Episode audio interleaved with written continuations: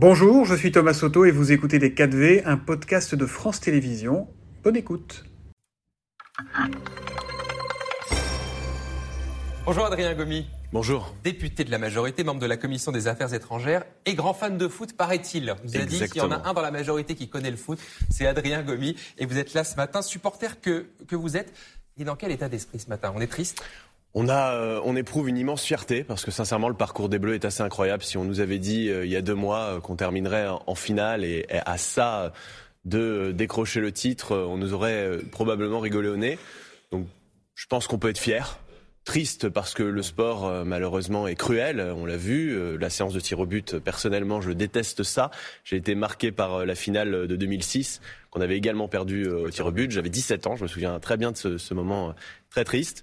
Mais en tous les cas, on peut être fier et on peut dire un grand merci aux Bleus, un grand merci à Kylian Mbappé qui est un joueur de classe mondiale assez incroyable. Deuxième mi-temps incroyable, mais première mi-temps avec des Bleus complètement dominés par l'Argentine. Honnêtement, après le coup de sifflet à la mi-temps, vous y croyez encore? À la victoire possible ou pas du tout? Tout est possible dans le football, c'est ça qui est incroyable. C'est pour ça que c'est un euh, événement planétaire et que c'est euh, suivi par autant de, autant de personnes dans le monde. Donc sincèrement, j'y ai cru. Ah j'y ai cru, véritablement. Au début de la, de la deuxième mi-temps, euh, j'étais plus que plus qu'inquiet, mais bon, finalement, le coaching de Didier Deschamps a été incroyable. Et puis on a vu un Colomboigny particulièrement dynamique qui a porté l'équipe et qui a poussé. Ça se joue à quoi, à votre avis, justement, la remontada comme ça? C'est le moral C'est le physique? C'est le mental. C'est véritablement le mental et c'est vrai qu'aussi l'équipe d'Argentine a un peu baissé de rythme. Ils étaient euh, émoussés. Je pense que ça a joué aussi euh, dans notre montée. Alors Adrien Gomi, des joueurs effondrés à la fin des tirs au but ratés évidemment, et un président de la République tentant de réconforter les joueurs. Il est allé sur le terrain à l'image de Kylian Mbappé qu'il a pris dans les bras euh, sur la pelouse. Est-ce que c'est ça aussi le rôle d'un chef de l'État? C'était de belles images, sincèrement. je pense que le rôle d'un chef d'État, en tous les cas qui aime le foot, c'est de le montrer et de ne pas le cacher. J'entends les critiques qui sont faites souvent euh, aux extrêmes de l'échiquier euh, politique. De toute manière, euh, quoi que fasse le président de la République, il sera critiqué par ceci. Mais en réalité, peut-être de belles images. Et je pense que les Français peuvent être fiers d'avoir un président qui aime le foot, qui aime le sport et qui ne s'en cache pas. Une Coupe du Monde amère à, plus d'un titre tout de même pour les défenseurs des droits de l'homme, des femmes, des LGBT. Le président de la République qui fait deux fois l'aller-retour à deux en quelques jours. Sa présence, évidemment, a été très critiquée par les oppositions, vous le disiez. Il devait quand même faire ce déplacement malgré le contexte du Qatar qui était particulier C'était très important, je pense, d'être présent. Et puis, vous savez, il faut cesser en France d'être dans l'hypocrisie euh, permanente. Pourquoi? Parce que euh, la Coupe du Monde a été attribuée il y a dix ans, il y a plus de dix ans, par les instances de la FIFA. Et puis on s'est réveillé euh, un mois, deux semaines avant le début du tournoi, en disant ah, finalement il y a un problème de droits humains, euh, il y a un problème écologique euh, dans l'organisation de cette Coupe du Monde. Mais pourquoi ne pas l'avoir dit avant? Pour ne pas le citer, un certain sénateur à l'époque, il y a 13 ans, disait, Jean-Luc Mélenchon pour ne pas le citer, disait au moment des Jeux Olympiques de Pékin qu'il ne fallait pas boycotter un événement au moment où il s'apprêtait à débuter. Bon bah écoutez, je préfère le Mélenchon d'il y a 13 ans que, que le Mélenchon de, de, maintenant. Il y a la présence du chef de l'État, mais il y a aussi ce qu'il a dit, son silence d'un certain point de vue sur certains thèmes et son soutien très clair au Qatar. Quand Emmanuel Macron dit le Qatar l'organise très bien cette coupe, sans un mot sur le reste. Est-ce que vous trouvez ça normal? En termes d'organisation, c'était une opération réussie, il faut le dire. D'ailleurs, euh, je, je tiens à saluer les forces euh, qui étaient euh, présentes, les forces françaises qui étaient présentes là-bas pour assurer l'organisation. Vous, avez vu que la ministre, vous avez vu que la ministre avait euh, porté notamment les couleurs LGBT sur son pull il y a quelques jours. Soutien discret, mais elle était toute seule. C'était un soutien, en effet. Et le président de la République, je peux vous livrer un, mini-scoop, a eu un, un, échange avec Gianni Infantino hier sur cette question-là, en disant que les conditions de l'attribution des compétitions sportives devront prendre en considération un certain nombre de paramètres, notamment l'écologie, l'impact environnemental et puis aussi la question des droits humains. Mais j'aimerais revenir juste une minute là-dessus. C'est très important pour que les téléspectateurs nous comprennent bien. Je suis, je suis certain d'une chose, le boycott n'aurait pas amélioré la situation des droits humains au Qatar. C'est justement ce coup de projecteur qui a fait qu'on a pu euh, voir l'instauration notamment d'un salaire minimum, trop faible, bien trop faible, on est d'accord, et qu'aussi il y a eu la suspension de la kafala. La kafala, vous savez, ce système où euh, l'employeur a un droit euh, plus que particulier sur ses employés de, de sortie et d'entrée, notamment sur le territoire qatarien. Mais entre le boycott et ne rien dire, Adrien Gomi, il y a une marge, il aurait pu dire un mot, Emmanuel Macron. Écoutez, dans tous les cas, je pense que par la voix de la ministre des Sports, on a entendu un certain nombre de choses. Et puis Emmanuel Macron, comme il l'a dit à plusieurs reprises, ne s'est pas euh, retenu pour dire un certain nombre de choses euh, à l'émir dans des euh, entretiens bilatéraux.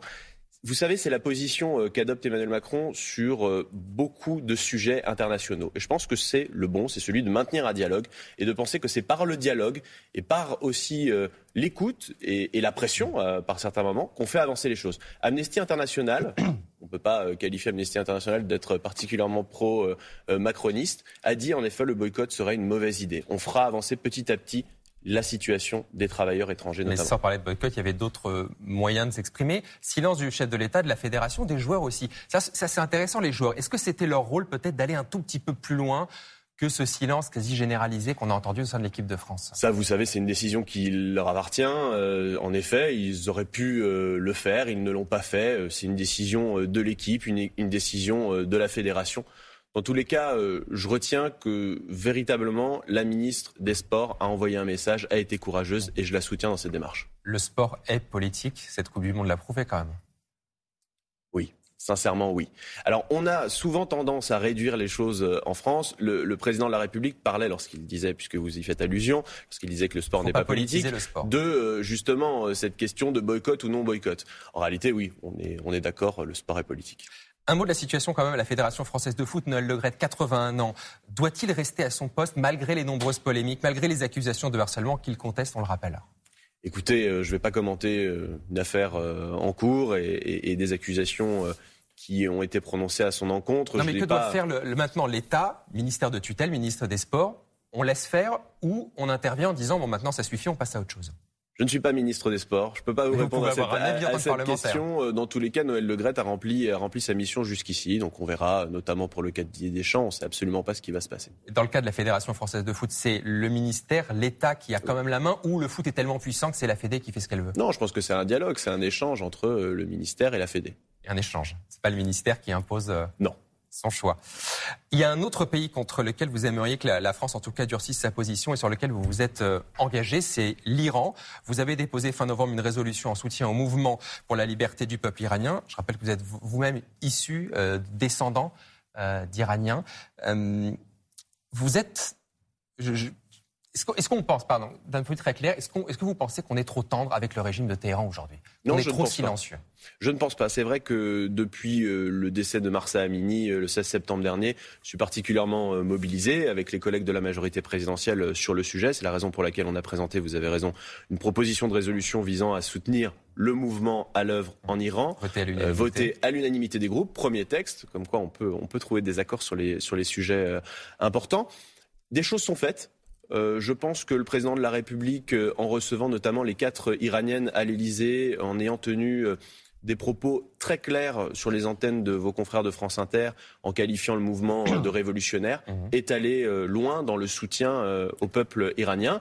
Il y a des sanctions européennes, c'est ce qu'on demandait notamment dans la proposition de résolution, des sanctions européennes contre les dignitaires iraniens qui sont responsables de la répression. très timides les sanctions européennes. Écoutez, non, c'est la, le quatrième, euh, la quatrième vague de sanctions européennes qui a été votée la semaine dernière par les 27 pays de l'Union européenne. Concrètement, c'est le gel des avoirs financiers qu'ils détiennent en Europe. C'est l'interdiction aussi de voyager dans les 27 euh, pays de l'Union européenne. On voudrait que ça aille euh, plus loin, bien évidemment, mais je peux vous dire que réellement, des choses sont faites et on avance pas à pas. Pour finir, vous croyez que la rue parviendra à faire plier le régime des Mollahs? Dans tous les cas, ce que j'observe, c'est que contrairement au, mouvement passé, notamment au mouvement vert qui avait eu lieu il y a quelques années, on voit que ça touche toutes les strates de la population. On voyait il y a quelques jours encore euh, les commerçants du bazar de Téhéran se mobiliser, se lever contre euh, la répression euh, ignoble qui est faite par le régime. J'ai pas de boule de cristal malheureusement, mais je trouve que les Iraniennes et les Iraniens font preuve d'un courage admirable. Et le rôle de la France, le rôle de l'Union européenne, c'est de les soutenir. En espérant qu'ils aillent un peu plus loin, qu'ils arrivent à chambouler. Pour continuer les sanctions, on a eu aussi une mesure très symbolique et importante la semaine passée avec le vote favorable de la France l'exclusion de la République islamique d'Iran de la commission de la condition de la femme des Nations Unies. C'était une aberration au regard de la politique qui est menée euh, là-bas. Merci beaucoup Adrien Gomi d'être venu dans les 4V. Très bonne journée. Merci à vous. Merci beaucoup, messieurs. Adrien Gobi, donc député de la majorité, qui se dit fier ce matin du parcours des Bleus dans ce mondial et qui estime qu'Emmanuel Macron a eu raison de s'adresser aux Bleus après leur défaite. Le rôle d'un chef d'État qui aime le foot, c'est de le montrer, de ne pas le cacher, a-t-il dit. C'était Les 4V, un podcast de France Télévisions. S'il vous a plu, n'hésitez surtout pas à vous abonner. Vous pouvez également retrouver tous les replays en vidéo sur France.tv.